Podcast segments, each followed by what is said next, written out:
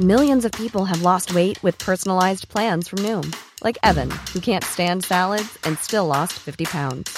Salads, generally, for most people, are the easy button, right? For me, that wasn't an option. I never really was a salad guy. That's just not who I am. But Noom worked for me. Get your personalized plan today at Noom.com. Real Noom user compensated to provide their story. In four weeks, the typical Noom user can expect to lose one to two pounds per week. Individual results may vary. Heraldo Radio. La HCL se comparte, se ve y ahora también se escucha.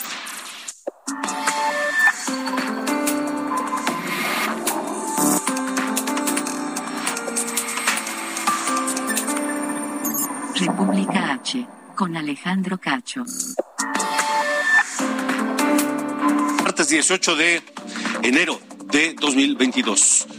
Martes en el que estamos eh, llegando a un nivel de contagios de coronavirus nunca imaginados para México.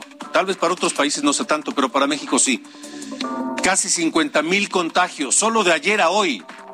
Casi 50 mil. Le vamos a tener la cifra esta noche. Además, toda la cobertura de lo que está ocurriendo en torno de la pandemia y, por supuesto, muchos otros temas. Saludo a quienes nos siguen a través de la cadena nacional de El Heraldo Radio en 75 ciudades del país y 99 frecuencias en radio.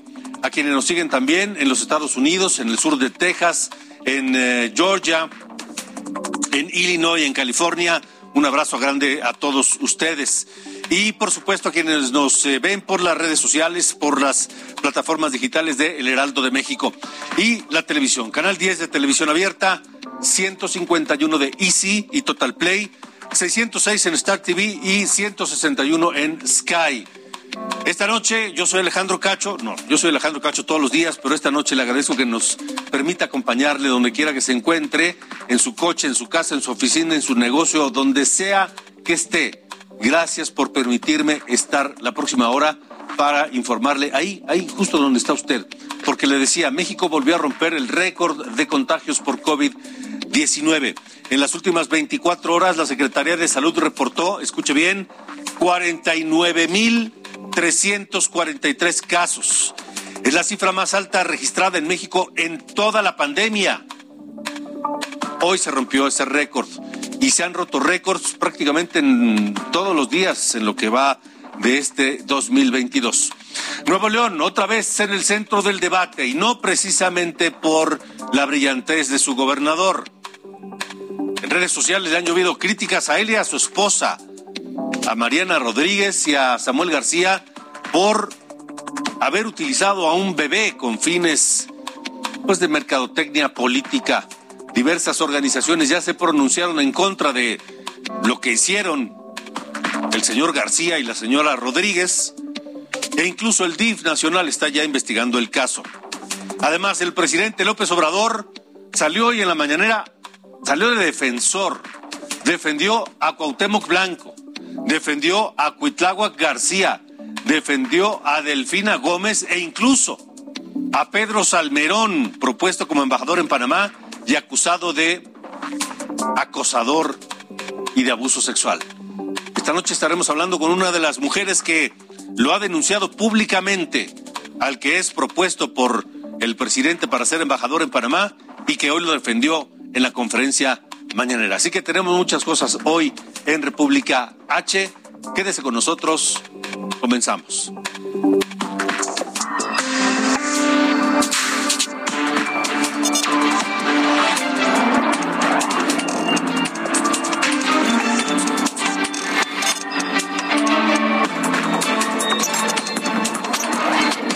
República H, con Alejandro Cacho. Mire, la Organización Mundial de la Salud mantiene la emergencia internacional por COVID que emitió desde el 13 de enero de 2020. Seguimos en emergencia mundial por el coronavirus. Sin embargo, la Organización Mundial de la Salud destaca que los fallecimientos se han contenido. El director de emergencias de la OMS, Mike Ryan, dijo que más de la mitad de la población mundial recibió ya la segunda dosis de la vacuna anti-COVID, pero este dato es demoledor. Solamente el 7% de la población en África ha recibido el esquema completo de vacunación y parece que África, el continente negro, es el que está despertando mayor preocupación de las autoridades de salud a nivel internacional. En Estados Unidos se registra un número 790 mil casos diarios de COVID, 790 mil. En tanto, las muertes superan las 1.900 todos los días. Eso representa un 54% más que en las últimas dos semanas.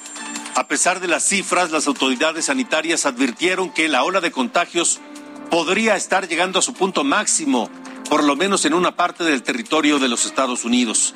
El principal asesor médico de la Casa Blanca, Anthony Fauci, por supuesto para el coronavirus, aseguró que es aún muy pronto para determinar si la variante Omicron significa el fin de la pandemia.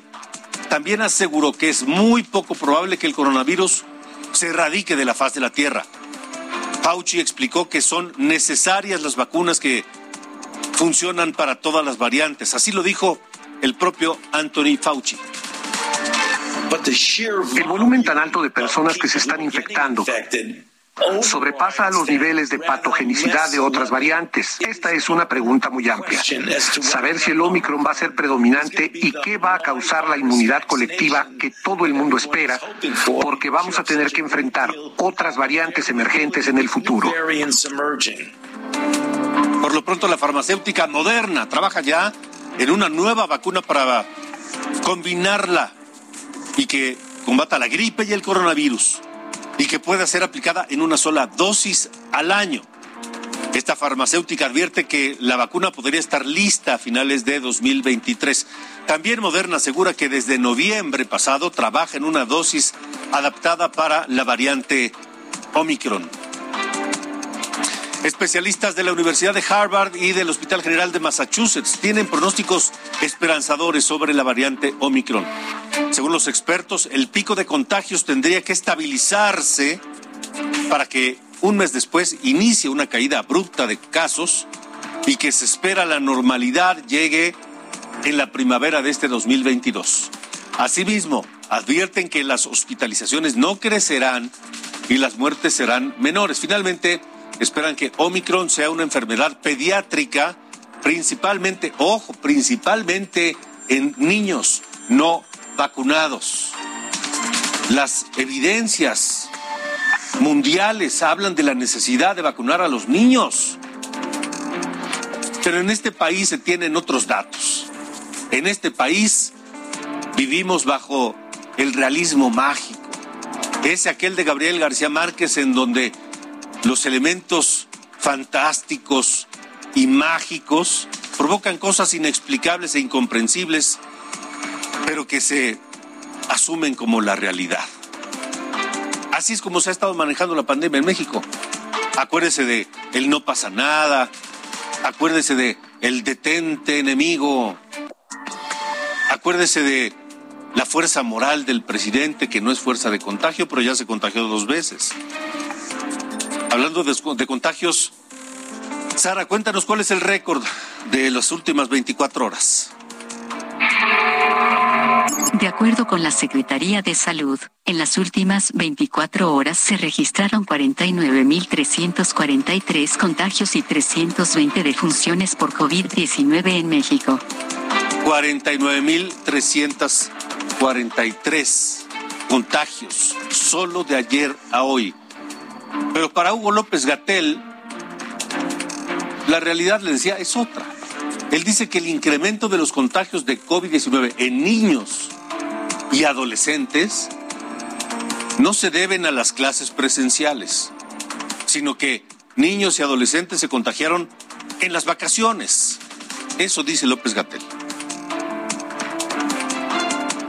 También en menores de edad ocurrió en el periodo en que estaban de vacaciones.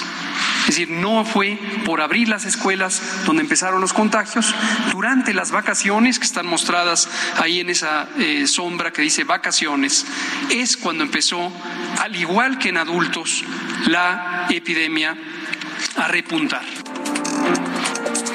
Y de acuerdo a la lógica de López Gatel, el hecho de que se hayan contagiado en las vacaciones elimina el riesgo de que el contagio se extienda en las clases presenciales. ¿Qué importa que se hayan contagiado en las vacaciones? Lo importante es que no contagien más gente. ¿Eso lo entenderá el señor López Gatel? Pues parece que su única lógica y su único objetivo en la vida es decirle que sí a López Obrador en absolutamente todo. Si López Obrador dice clases presenciales a como dé lugar, López Gatel lo respalda. ¿A usted le importa dónde se contagiaron los niños? No. Lo que importa es que no se propaguen los contagios. Y un lugar para ello son las concentraciones de personas, sea donde sea, sea en, las tiendas, en los cines, en los restaurantes y obvio en los salones de clase. Pero parece que eso López Gatel simplemente no lo entiende. El gobierno federal se encargará de distribuir los medicamentos específicos para el tratamiento de pacientes con COVID, como ocurrió con las vacunas. No estarán disponibles a la venta en farmacias. El presidente López Obrador dijo que el acuerdo con las farmacéuticas está en curso y en los próximos días ya estarán disponibles. Vamos a Nuevo León. Récord de contagios. 5.179 contagios en 24 horas. De acuerdo con la Secretaría de Salud de Nuevo León, se registraron 12 muertes. En esta cuarta ola, los niños también han resultado afectados. En Nuevo León hay 13 menores, 13 niños hospitalizados y de ellos dos están intubados. Y Nayarit rompió este martes también su récord de contagios. La Secretaría de Salud confirmó 1.181 casos solo en 24 horas. Y esta cifra se convierte en la más alta registrada en Nayarit desde 2020, en toda la pandemia. Hasta el momento la ocupación hospitalaria es de 38% allá en Nayarit. Y en el Estado de México la ocupación de camas hospitalarias con pacientes COVID aumentó 22,5% en lo que va de este año, en dos semanas, mientras que la ocupación de camas con ventilador subió 8, casi 9%. Los contagios por coronavirus también aumentaron en el Estado de México en la última semana, 20.089 casos. Pero vamos a Tamaulipas. También hay récord allá en Tamaulipas. Por cierto, saludos en Tampico, nos escuchan por el 92.5 de FM, nos escuchan en Reynosa, nos escuchan en, en, Browns, en Matamoros, de este lado de la frontera, y en Brownsville, le decía, en el 95.5 de FM. Vamos contigo, José Hernández, tienes la información. Buenas noches. Buenas noches para ti y todo el auditorio. En Tamaulipas el índice de contagios diarios sigue incrementando y la secretaria de Salud, Gloria Molina Gamboa, confirmó que en la jornada de este martes se registraron 1.549 casos más y seis fallecimientos, con lo cual suman 10.632 los casos registrados durante los primeros 14 días de enero. Por el tiempo de transmisión se infiere que más del 80% corresponden a la variante Omicron. Es por ello que exhortó a la sociedad a proteger a los más vulnerables, es decir, los niños y las personas de la tercera edad, evitar el contacto social y reforzar las medidas de prevención en virtud de que la variante Omicron es dominante en la cuarta ola y es altamente transferible. La preocupación de las autoridades es debido a que 11.399 casos se encuentran activos y implican riesgo de contagio. Pero pese a ello, al alto porcentaje, el, porcentaje de ocupación hospitalaria en Tamaulipas no se ha disparado y es del 19% en términos generales, por lo cual no se están teniendo dificultades para atender a los pacientes. Los nuevos contagios se han disparado, alcanzando ya 111.514 casos positivos a lo largo de la pandemia. En tanto, el número de decesos en la entidad es de 7.087. Es en las ciudades de Reynosa, Matamoros, Tampico y Victoria, donde se tiene la mayor cantidad de contagios activos. Pero es también en estas que se sigue realizando la mayor cantidad de decesos. Eh, Alejandro. De acuerdo, José. Gracias por la información desde Tamaulipas. 13, 8 de la noche, 13 minutos, tiempo del centro de la República Mexicana. Esto es República H. Nuevo León, en República H. Tenemos más información de COVID, de los contagios, de los récords y de más sobre coronavirus, pero vamos a hacer una pausa. Más adelante regresaremos a hablar de COVID porque vaya días que ha tenido el Nobel, Nobel por inexperto, gobernador de Nuevo León, Samuel García, y su esposa, Nobel también, Mariana Rodríguez. Les han llovido críticas y severos cuestionamientos porque se les ocurrió jugar al papá y a la mamá. Se les ocurrió jugar al papá y a la mamá el fin de semana con un bebé huérfano y enfermo. Se lo llevaron el fin de semana a su casa. Esto podría haber sido catalogado incluso como eh, un tema humanitario por parte de ellos hacia el bebé, pero el problema fue otro. De entrada lo expusieron en redes sociales. Mariana Rodríguez, la esposa de Samuel García, que es una influente, eh, muy poderosa, tiene muchísimos seguidores, más de dos millones, y ella comercializa todo lo que pone en sus redes sociales. Ahí mismo publicó la cara del niño, la identidad del niño, su rostro, su nombre, etcétera. En México está prohibido por ley difundir imágenes, voz, nombre, datos personales de cualquier menor de edad que permitan su identificación. Fue Mariana Rodríguez quien informó en sus redes sociales que había solicitado el permiso de convivencia familiar a un albergue llamado Capullo, que es del DIF de Nuevo León, pues que ellos controlan, ¿verdad? Para que le autorizaran llevarse un fin de semana al bebé. Pero ojo, el sistema DIF, en el sistema DIF la figura de convivencia familiar es únicamente para familiares hasta en cuarto grado de consanguinidad de los niños. Es decir, nadie más puede verlos y menos llevárselos. Ahora hay que decir que el DIF también tiene, contempla la figura de acogimiento familiar, pero para que éste se autorice y autorice la salida de un niño, pues se requiere que la familia haya sido previamente evaluada, capacitada y certificada, cosa que no sabemos si ocurrió con Samuel García y Mariana Rodríguez. ¿Será que el gobernador y su esposa hicieron uso de su influencia para llevarse a un niño el fin de semana y jugar a la casita? ¿Cómo era de esperarse? El DIF nacional pues ya reaccionó a través de la Procuraduría de Protección de Niñas, Niños y Adolescentes, dijo que investiga ya los hechos. Vamos contigo allá a Nuevo León, Daniela García, donde causó un enorme revuelo este nuevo escándalo en el que están involucrados los ocupantes del Palacio de Gobierno allá en Nuevo León, en Monterrey. Te saludo, Daniela. Hola Alejandro, muy buenas noches. Pues sí, eh, ocasionó escándalo y reacciones, ya bien lo mencionabas tú, el DIF Nacional atrajo este caso a través de la Procuraduría Federal de Protección de Niñas, Niños y Adolescentes, informó que se encuentra investigando esta situación donde el menor salió de forma temporal el fin de semana del DIF Capullo y convivió con el gobernador de Nuevo León, Samuel García y su esposa Mariana Rodríguez. Advirtió la autoridad que su caso, eh, en su caso emprenderán acciones administrativas y jurisdiccionales. Fue a través de un comunicado donde la autoridad informó que se requirió mediante un oficio a la Procuraduría de Protección de Niñas, Niños y Adolescentes de Nuevo León información sobre este supuesto proceso de adopción por un fin de semana o algún otro medio alternativo de cuidado familiar que justifique que el menor estuviera bajo el cuidado del matrimonio. En concreto, se le otorgó a la autoridad de Nuevo León un plazo de 72 horas a la Procuraduría para remitir la información solicitada y adelantó que una vez recibida y que se realice un análisis respectivo, se determinarán las medidas que resulten procedentes. Entre los problemas que destacó el Sistema Nacional del DIF se encuentran el mostrar en videos y fotografías en redes sociales el rostro del niño de cinco meses de edad, además de que se reveló su nombre y problemas de salud que sufre. Por lo anterior, pues eh, en el ámbito de la competencia de la Procuraduría, se emprenderán las acciones administrativas y jurisdiccionales necesarias para proteger los derechos vulnerados de este menor. Hay que señalar también que considerando las declaraciones del matrimonio, el menor se encontraría bajo el cuidado de un centro de asistencia social público que depende del DIF Nuevo León y no del sistema nacional. Sin embargo, la Procuraduría Federal advirtió que realizará las acciones necesarias para proteger el interés superior de la niñez en este caso. También hizo un llamado a la población y a medios de comunicación a respetar los derechos de niñas niños y adolescentes.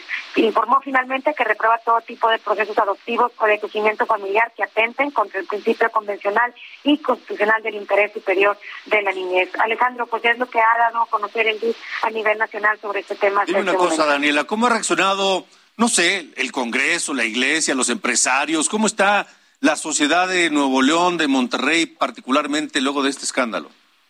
Si me permites hacer un sondeo rápido de lo que hemos visto en reacciones, Alejandro, es que sería eh, por 50-50 hay una gran parte de la población que aprueba lo que hicieron eh, este fin de semana y otra gran población que pues está cuestionando, uno, que haya salido el menor del, de Rico Capullos y dos, pues la falta de, cuidado de su privacidad. Estamos hablando, algunos diputados del Congreso se han pronunciado en contra y otros, pues la verdad es que también están apoyando la situación. En este brevemente, Daniela, brevemente, dinos, ¿se sabe si Samuel García y Mariana Rodríguez cumplieron con los requisitos necesarios para que les dejaran llevar, les dejaran llevarse a un niño a su casa? No, no, tenemos mucha información, pero lo que sí mencionó Mariana Rodríguez es que ella estaría en un proceso de certificación, pero todavía no lo tiene. Sí, pero pues hay que papelito habla, ¿no? Muy bien, gracias Daniela. Hasta luego, buenas noches. Sobre este caso han reaccionado diversas organizaciones condenando este, este hecho de Mariana Rodríguez y de eh, Samuel García. Tania Ramírez es la directora de la Red por los Derechos de la Infancia, Redim, que reaccionó lo mismo que eh, Save the Children y algunos otros. Tania está esta noche con nosotros y me da gusto saludarte. Muy buenas noches, Tania. Muy buenas noches, Alejandro. Me, pues, da gusto saludarte también y a la audiencia del Heraldo con este tema. Gracias, Tania. Pues eh, qué increíble, ¿no? ¿En qué cabeza cabe este hacer esto y, que les importe un comino la, los derechos del, de, este, de este niño? Sí, a ver, desde que reaccionamos desde Redim, un poco la intención fue eh, decir que si efectivamente hay una intención humanitaria y una motivación de genuino interés por este niño, eso no tiene por qué contravenirse con la protección de sus derechos. Y aquí puede haber un grado de desconocimiento, pero bueno, se trata de personas funcionarias públicas que deben de cumplir con la ley y que deben de atender a su deber de proteger y garantizar derechos, no únicamente de ayudar, como si esto fuera una cuestión de dádivas o de caridad. Entonces, eh, es muy positivo en realidad que las instituciones hayan reaccionado, que ya el DIF nacional haya ha traído el caso. La Comisión Estatal de Derechos Humanos también muy prontamente eh, atrajo la, la cuestión, generando un exhorto hacia el DIF en Nuevo León y también generando una queja de oficio porque hay que recordar que no únicamente es un matrimonio, no son dos particulares, sino que son dos personas funcionarias públicas eh, que teniendo el poder de generar políticas en favor de la niñez, eh, pues el, eh, este interés por la niñez puede haberse manifestado de forma incorrecta. Tania, ¿qué derechos de este niño violaron Samuel García y Mariana Rodríguez?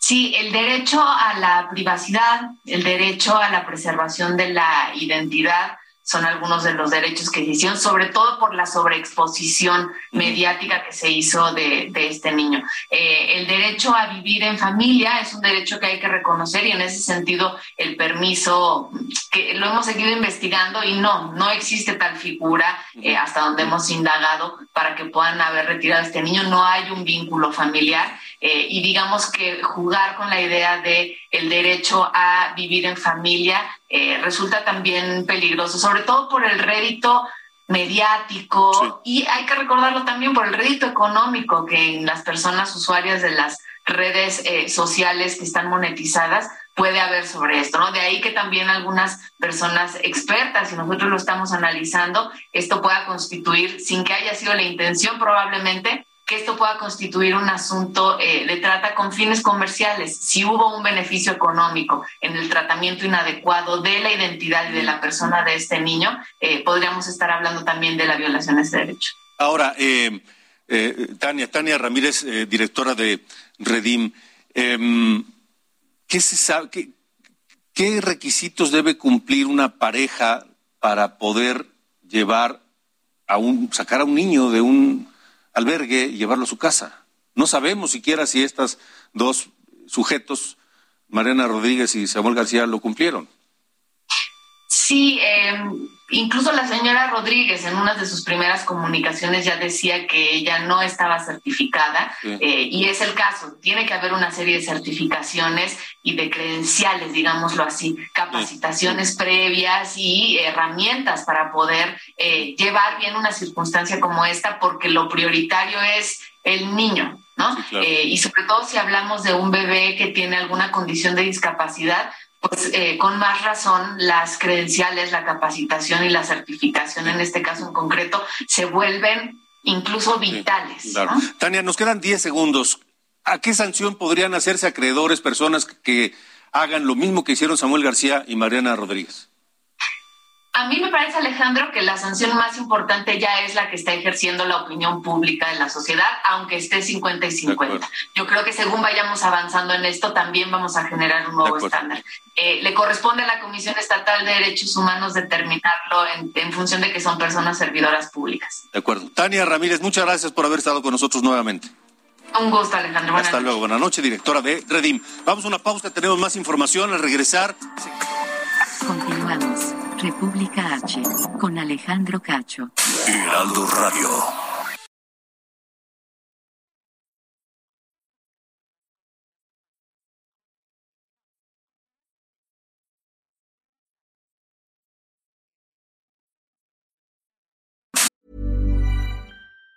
Planning for your next trip? Elevate your travel style with Quince. Quince has all the jet setting essentials you'll want for your next getaway, like European linen premium luggage options, buttery soft Italian leather bags, and so much more. And it's all priced at 50 to 80% less than similar brands. Plus, Quince only works with factories that use safe and ethical manufacturing practices. Pack your bags with high-quality essentials you'll be wearing for vacations to come with Quince. Go to quince.com slash trip for free shipping and 365-day returns. Heraldo Radio.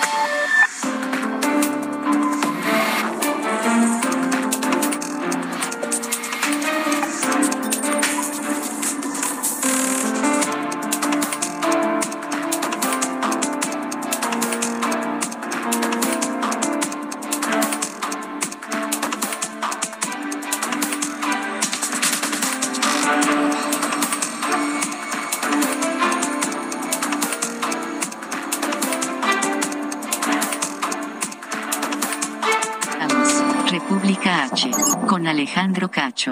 8.30 de la noche, gracias por continuar con nosotros en República H. Yo soy Alejandro Cacho. El presidente López Obrador salió hoy a su conferencia matutina en Palacio Nacional en calidad de defensor. Defensor de varios de sus allegados. Defensor de propios extraños sobre acusaciones que tienen que ver con el crimen organizado, con desvío de recursos y hasta con acoso sexual. Mire, defendió a Cuauhtémoc Blanco, el gobernador de Morelos, a Cuitláhuac García, el gobernador de Veracruz, a la secretaria de Educación Pública, Delfina Gómez, y al embajador, al propuesto, propuesto embajador de México en Panamá, Pedro Salmerón. No obstante que el Tribunal Electoral falló contra Delfina Gómez y multó a Morena por haber desviado recursos de los empleados del municipio de Texcoco cuando ella era presidenta municipal, el presidente la defiende. Aprovecho para este, expresar nuestra solidaridad con la maestra Delfina, porque hay una campaña en su contra, muy injusta, y para que este, se tengan los antecedentes, esa denuncia contra la maestra se presentó cuando ella fue candidata a gobernadora del Estado de México. Entonces se presentó, yo recuerdo bien, y no tuvo efecto. Pero ahora, no sé si porque ya vienen de nuevo las elecciones del Estado de México, sí, este, este, vuelven con lo mismo. A ver, presidente, no fue una campaña, no es una campaña. Son denuncias investigadas juzgadas y sancionadas. No es una campaña que se inventó nadie. Son hechos denunciados, investigados y ya sancionados por el Tribunal Electoral, que encontró ciertas esas denuncias. Que no la hayan tocado a ella es distinto. Pero ella fue la responsable. Tanto así que multaron a Morena por haberle descontado el 10% de su sueldo a los empleados de Texcoco para dárselos a Morena cuando ella era presidenta municipal. Ella lo autorizó. Nadie está diciendo que ella se robó el dinero. Está claro que el dinero era para Morena. Así que no es una campaña. Y el hecho de que hayan sido hechos del pasado no significa que no hayan ocurrido. Bueno, otra de las eh, defensas que hizo hoy López Obrador es a Pedro Salmerón, historiador, ex catedrático universitario que ahora es propuesto como embajador de México ante Panamá. Pero en cuanto se hizo la propuesta, varias mujeres salieron a denunciarlo por acoso y abuso sexual. Una de las voces que lo acusan es la de Adriana Pineda, a quien agradezco esta noche que hable para República H. Adriana, gracias por la confianza. Buenas noches. Hola, buenas noches.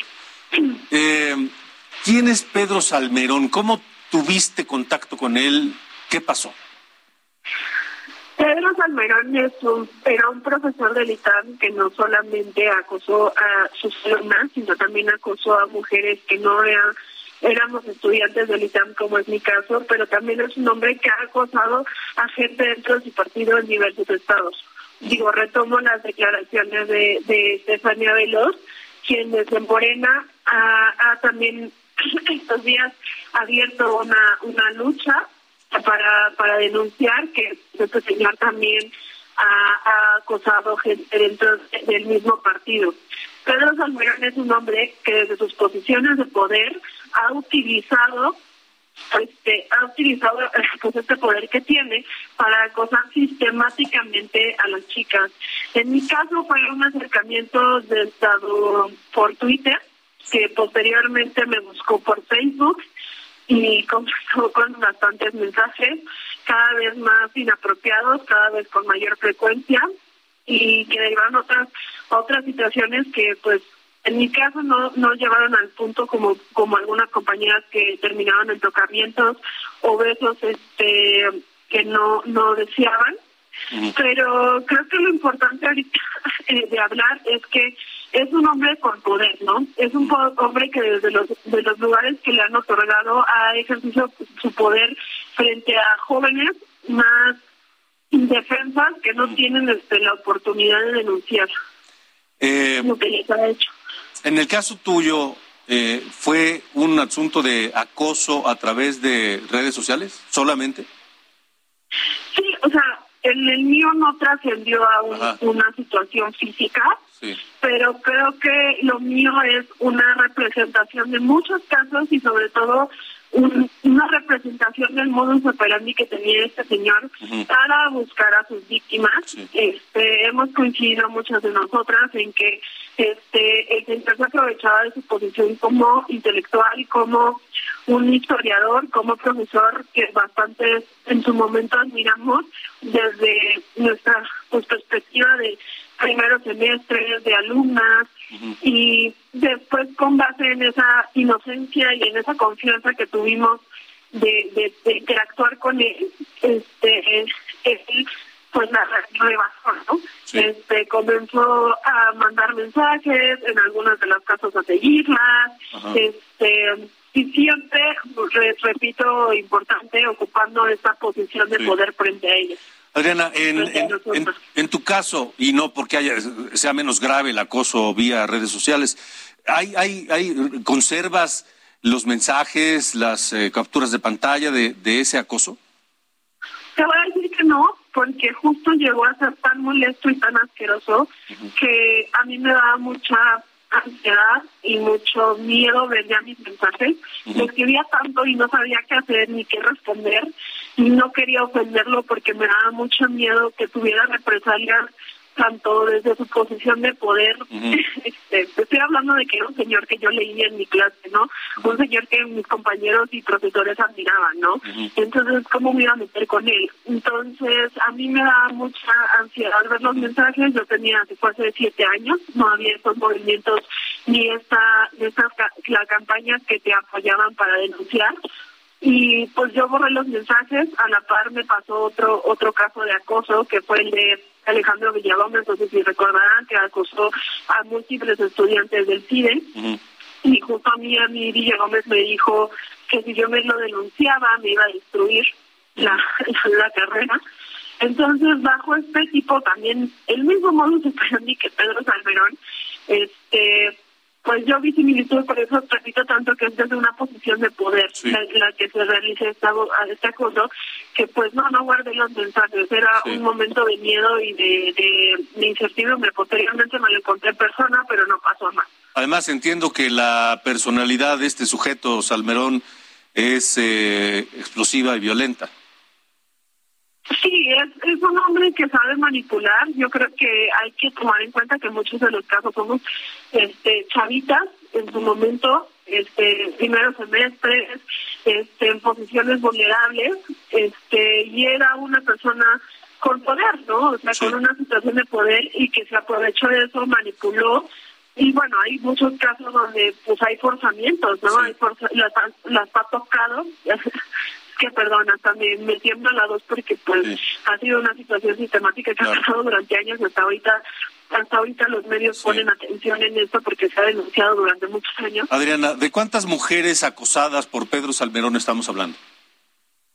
Bastantes. Yo no podría dar una cifra, pero sí son más, sí son decenas. ¿Decenas? Sí, yo sí. Estamos, mira, yo te pongo mi caso, fue hace 6, 7 años. Hace 4 años, que estudiantes de militares me están denunciando a ese señor.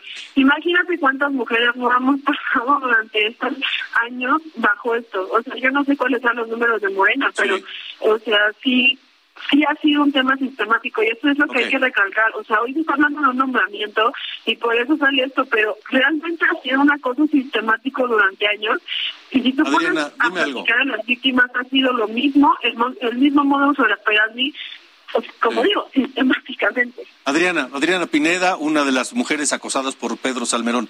Entiendo que ustedes, las mujeres que han sido acosadas por este hombre, tienen comunicación se conocen tal vez algunas, no sé si todas, pero se conocen algunas. ¿Piensan organizarse y presentar denuncias? En este momento presentamos el día de hoy una carta en la que exigimos este, al, presidente que por favor retire su nombramiento de Pedro Salmerón porque recordamos que es el presidente quien nombró este como pues, candidato a embajador de nuestro país este, en Panamá Pedro Salmerón. Hacemos también un llamado a la Secretaría de Relaciones Exteriores para que se pronuncie en favor de una política exterior feminista que tanto ha presumido y que no no encubra con este este nombramiento pues este las, las violaciones de, violencia que ha hecho que ha hecho este señor. Pero sobre todo también llamamos a las y los senadores a que rechacen esta ratificación porque como te digo es un proceso y ya está el nombramiento. Mientras el presidente no lo quite serán los senadores quienes tengan en sus manos este el poder de decir que que Pedro Salmerón no vaya. Entonces, es, un, es una llamada pues integral, pero también es una llamada a la sociedad de que no respalde esas actitudes. De acuerdo. Adriana, vamos a estar muy atentos, vamos a estar muy pendientes y por favor mantengamos la comunicación para seguir el caso, ¿sí? Sí, está bien. Muchas gracias, gracias por la confianza de platicar con nosotros. Hasta luego. Adriana Pineda, una de las mujeres que señala a Pedro Salmerón de acosador sexual. Esto es República H, 8.42. Vamos a un resumen. La explosión de una toma clandestina de petróleos mexicanos dejó a dos camionetas de guachicoleros calcinadas en Opala Hidalgo. Se acordonó la zona y se realizan trabajos para sellar la toma. De acuerdo al gobierno federal, Hidalgo es el estado donde más se registra el robo del combustible. En San Pablo Xochimehuacán, tres sujetos fueron detenidos por estar involucrados en la explosión del ducto de gas de octubre del año pasado. Con ellos, suman seis detenidos por este caso.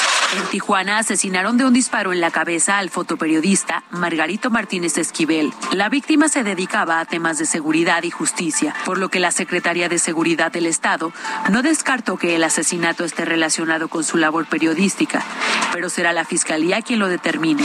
Pobladores de San Martín Peras, Oaxaca, golpearon y encerraron al presidente municipal, Román Juárez Cruz. Lo culpan de desvíos de recursos, así como violaciones al sistema indígena. La comunidad pidió la intervención del gobierno del estado para realizar una auditoría. El gobierno morenista de Rubén Rocha Moya en Sinaloa despidió a 44 espías de la administración anterior. Así lo informó el secretario de gobierno del estado y aclaró que estas personas no tenían ya ninguna función. La jefa de gobierno de la Ciudad de México dio a conocer sobre el refuerzo de vacunación para todas las personas de 50 a 59 años en las alcaldías de la Ciudad de México. Será durante los próximos ocho días y se aplicará la dosis AstraZeneca. También pidió acudir a la sede correspondiente según las letras de cada apellido.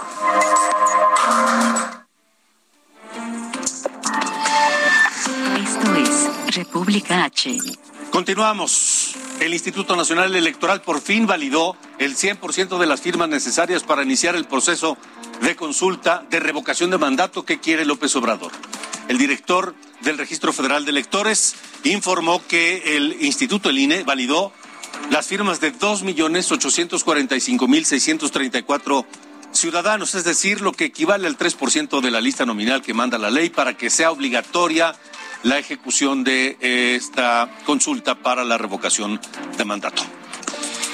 En otros temas, ocho gobernadores de Morena y el priista Omar Fayad, en su calidad de presidente de la CONAGO, fueron a, a este ejercicio de parlamento abierto donde se discute la reforma eléctrica que propone López Obrador.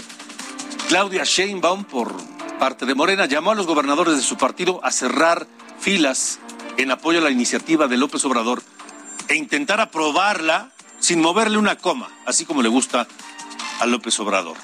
Se tomaron una foto y Omar Fayad fue en su calidad de, de, de, presidente de la CONAGO. ¿Quiénes asistieron? A ver, por Morena, Claudia Sheinbaum, yo les decía, jefa de gobierno de la Ciudad de México, Laida Sansores, gobernadora de Campeche, Lorena Cuellar de Tlaxcala, Evelyn Salgado de Guerrero, Rutilio Escandón de Chiapas, Alfonso Durazo de Sonora, Alfredo Ramírez Verdoya de Michoacán y Rubén Rochamoya de Sinaloa.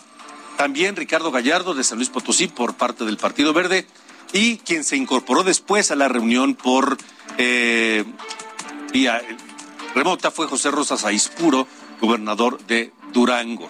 Le decía que Omar Fayad asistió como representante presidente de la CONAGO.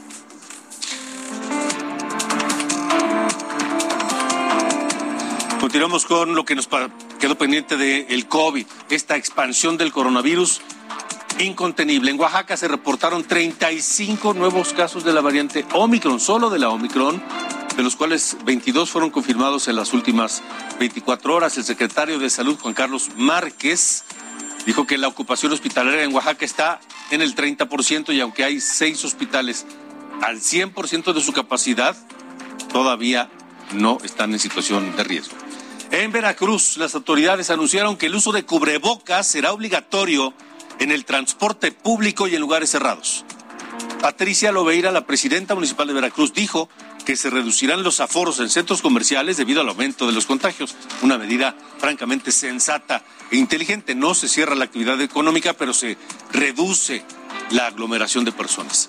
En la Ciudad de México se habilitaron nuevas fechas para aplicar la primera y segunda dosis de la vacuna Ola de refuerzo a los adultos mayores. Mira, a partir de hoy y hasta el 21 de enero, los habitantes de la Ciudad de México que tengan alguna dosis pendiente o que no hayan recibido ninguna podrán aplicárselo en los módulos de vacunación de la Ciudad de México. ¿Cuáles son los requisitos? imprimir pues el registro, el expediente de vacunación, una identificación oficial, comprobante de domicilio, básicamente. Las siguientes son las sedes donde se puede vacunar. El Centro Jaime Torres Bodet del, Politécnico, el Campo Marte, la Sala de Armas de la Ciudad Deportiva, el Palacio de los Deportes, el Centro de Estudios Científicos y Tecnológicos número 7, Cuauhtémoc del Politécnico, el Centro de Estudios Navales en Ciencias de la Salud de la Secretaría de Marina, el Instituto Nacional de Medicina Genómica, el Estadio Olímpico Universitario, la Unidad Habitacional Militar El Vergel y la Unidad Deportiva Villa Milpalta, todo en la Ciudad de México. Y la Secretaría de Salud Federal anunció que el periodo entre la segunda dosis y la tercera de refuerzo se reduce. Era de seis meses, ahora lo reducen a cinco meses para personas entre 40 y 59 años, de, cinco, de seis a cinco meses. López Obrador dice que a pesar de todo, a pesar de la pandemia, a pesar de la crisis económica, la economía de México va muy bien y que ya pasó lo peor. Escuchen. La economía mexicana sigue creciendo. Ayer este, me dieron el dato sobre el consumo de combustible, la venta de combustible de Pemex. Y ese es eh, un buen indicador y está creciendo. Ya se lo informamos aquí en República H, son las 8.48, por cierto, 8 de la noche, 48%. 8 de la noche, 48 minutos. Eh, tenga cuidado, hay venta en redes sociales de pruebas para detectar coronavirus que son piratas. Tenga mucho cuidado, su salud y su vida están de por medio. Busca realizarse una prueba para detectar COVID-19 en casa, tenga cuidado. Al menos ocho marcas que se ofertan en redes sociales no están autorizadas por la Comisión Federal para la Protección contra los Riesgos Sanitarios. Es una alerta eh, para, en dos sentidos, para que no se compren estas pruebas por vía de Internet, eh, por grupos de chat, porque no hay certidumbre. Se trata de pruebas caseras que son falsas y generan resultados que no son confiables o falsos negativos. Entre ellas se encuentra el kit de detección de antígenos y la prueba rápida de antígenos SARS-CoV-2. Su venta incrementó después de que se registrara escasez y saturación en centros de salud, macroquioscos, farmacias y laboratorios privados para adquirir una prueba PCR o antígenos. Lo que hay es una alta demanda de pruebas y entonces las personas están recurriendo a muchas estrategias para hacerse de una prueba, pero no hay, si se llegan una de estas pruebas, no hay garantía de que sea una prueba eh, útil, porque no tiene todas las validaciones que da COFEPRIS. Sin embargo, pese a la alerta, la venta de estos productos no ha parado. En páginas de comercio electrónico y redes sociales se siguen ofertando. En el caso de la marca Rally Nobel Coronavirus, se pueden adquirir cajas con cinco pruebas en mil pesos o de 50 piezas en nueve mil. En el caso de que se requiera solo una, algunos revendedores las ofertan en 175 pesos. Ofrecen entregarlas en la estación del Metro Isabel la Católica de la línea 1 del metro, Ermita, Chabacano o la Plaza Izazaga 89, Centro Mayorista. piso, piso 4. Ahí te veo. Es que yo no tengo local. Entonces, para que me las bajen las casitas y ya te las venda. Además de las pruebas caseras, también cuentan con pruebas que se realizan con muestras de sangre. Y trae esa cábala por Cofepris. ¿Y cómo es esa de sangre? Esa la tengo en 125. Tiene caja de 25 piezas. Jessica Moguel, Heraldo Televisión. Quintana Roo, en República H. Vamos a Quintana Roo porque el gobierno federal inició la expropiación de más de 2.410.000 metros cuadrados de propiedad privada que afectarán 198 predios en los municipios de Benito Juárez, donde está Cancún, Solidaridad, donde está Playa del Carmen, Puerto Morelos y otras para construir el tramo 5 del tren Maya. Todo para construir el tren Maya, lo que sea necesario. Por su parte, la Asociación de Hoteles de la Riviera Maya denunció que con esta expropiación afectará a las empresas hoteleras de ese sector. Pidieron reuniones con autoridades para lograr acuerdos e dijeron que como asociación estarán al pendiente del proceso de expropiación y en caso de que lleguen a acuerdos estarán listos para brindar apoyo a sus asociados. Mira, hace unos días le presentamos aquí en República H que un juez de Chihuahua admitió que fue presionado por el exgobernador Javier Corral para perseguir judicialmente a la que entonces era candidata del PAN a gobernadora Maru Campos.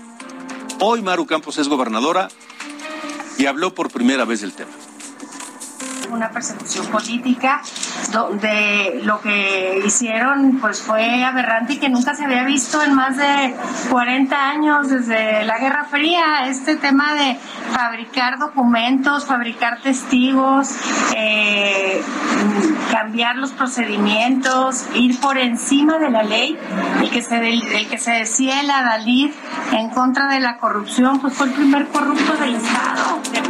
Fue el primer corrupto del Estado, Javier Corral, dice Maru Campos, que no fue la única en arremeter contra Corral. También lo hizo el antecesor de Corral, César Duarte, exgobernador de Chihuahua, hoy preso en los Estados Unidos, esperando ser extraditado a México.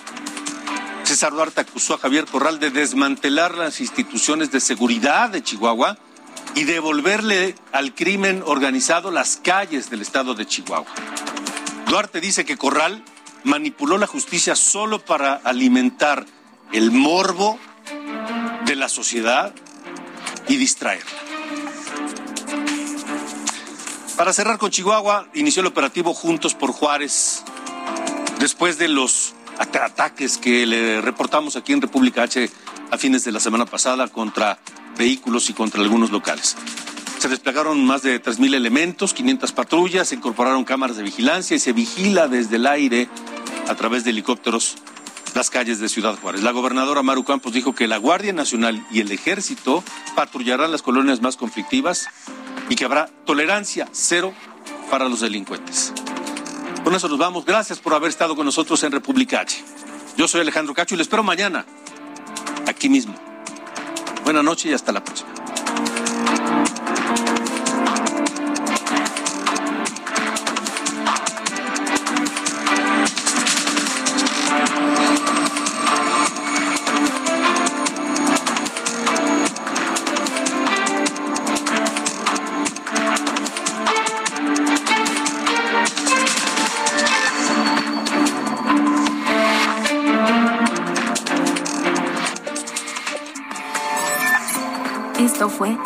República H con Alejandro Cacho. Heraldo Radio 98.5 FM, una estación de Heraldo Media Group, transmitiendo desde Avenida Insurgente Sur 1271, Torre Carrachi, con 100.000 watts de potencia radiada. Planning for your next trip? Elevate your travel style with Quince. Quince has all the jet-setting essentials you'll want for your next getaway, like European linen, premium luggage options, buttery soft Italian leather bags, and so much more. And it's all priced at 50 to 80% less than similar brands. Plus, Quince only works with factories that use safe and ethical manufacturing practices. Pack your bags with high-quality essentials you'll be wearing for vacations to come with Quince. Go to quince.com slash trip for free shipping and 365-day returns.